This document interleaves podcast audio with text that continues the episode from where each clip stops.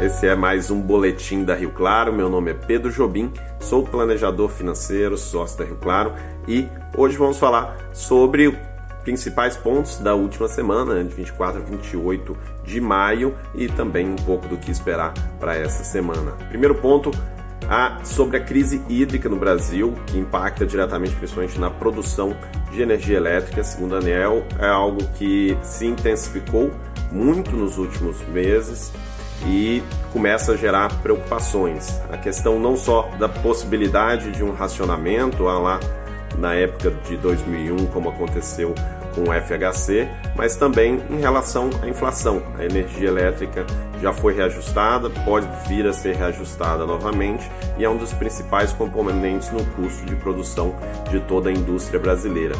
Junto com a aceleração do preço das commodities, isso pode vir a pressionar mais ainda a inflação, que impacta inclusive bastante nos investimentos e também na vida, principalmente da população mais pobre. Outro ponto que começou a tramitar na semana passada, muito importante, especialmente para os brasilienses, é a reforma administrativa que pode impactar muito a carreira dos servidores públicos, especialmente quem entrar depois da nova reforma. Né? Ela deve afetar bastante o tamanho dos salários iniciais, vai mexer com a estabilidade, com a progressão de carreira dos servidores públicos, pode mudar muita coisa na realidade dessas pessoas. Então, mais um ponto a ser acompanhado aí, especialmente para quem trabalha com o governo ou para o governo. Nos próximos meses também precisamos ficar atentos na reforma tributária, deve começar a andar mais rápido na Câmara e no Senado.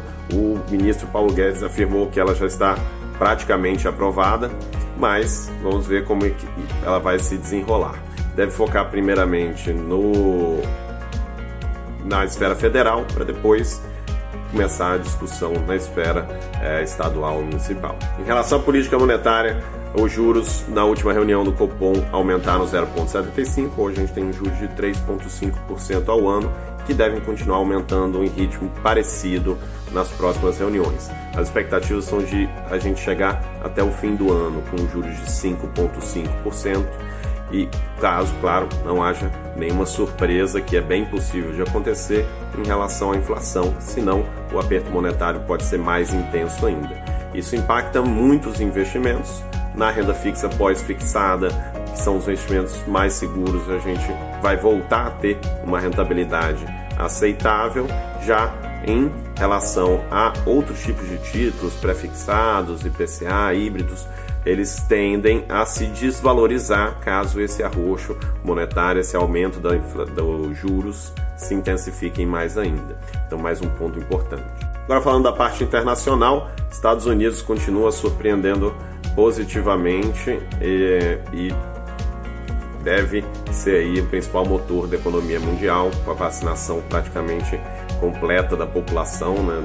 vacinas amplamente disponíveis e a retomada da economia em um ritmo bem mais acelerado. Lá a gente tem cada vez mais menos pedidos de seguro-desemprego. Na verdade, o problema parece ser até sobra de vagas de emprego, dificuldade de encontrar trabalhadores.